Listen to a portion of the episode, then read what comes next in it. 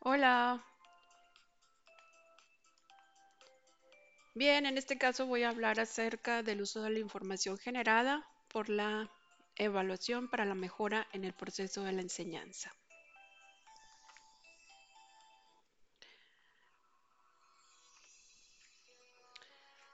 La evaluación es una herramienta educativa que permite recoger información sobre el nivel de rendimiento de los estudiantes, permite la adecuación de los planes y programas, la eficacia de la motivación docente y la gestión de las organizaciones, entre muchos otros aspectos.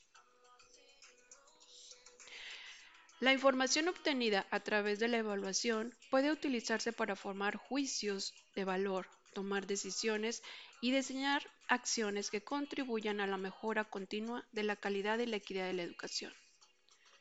Según algunos autores, existen muchos métodos de evaluación diferentes dependiendo de los objetivos, el tiempo, los actores, las herramientas y los criterios de evaluación.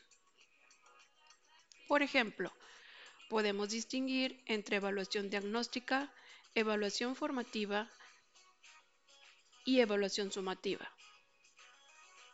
Evaluaciones iniciales, continuas y finales evaluaciones internas y externas, evaluación cualitativa y cuantitativa, valoraciones normativas y criterios de referencia, entre muchos otros. Cada tipo de evaluación tiene sus propias ventajas y limitaciones y requiere la selección y aplicación de una gama completa de herramientas e indicadores para recopilar información relevante y confiable. Uno de los aspectos más importantes de la evaluación es la retroalimentación, que consiste en proporcionar información oportuna y constructiva a los estudiantes, a los docentes y los demás actores educativos sobre los resultados de la evaluación con el fin de orientar el proceso de enseñanza y aprendizaje, reconocer los logros, identificar las dificultades y proponer estrategias de mejora. La retroalimentación puede ser basada en calificaciones o comentarios generales, o bien en un diálogo abierto y reflexivo entre el profesor y el estudiante que favorece la comprensión y la autorregulación del aprendizaje. La tecnología también juega un papel importante en la evaluación, ya que ofrece nuevas posibilidades para recoger información, almacenar y analizarla.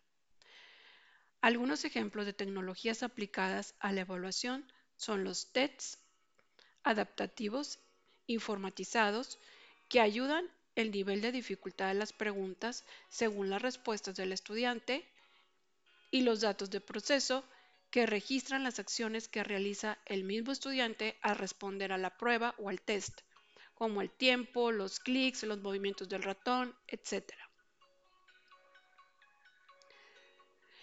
Estas tecnologías permiten obtener información más precisa y detallada sobre el desempeño de los estudiantes, así como ofrecer una retroalimentación más personalizada e inmediata.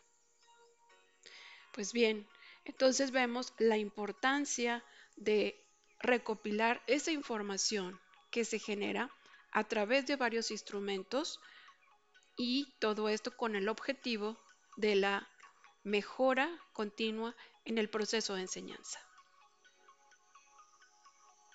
Gracias.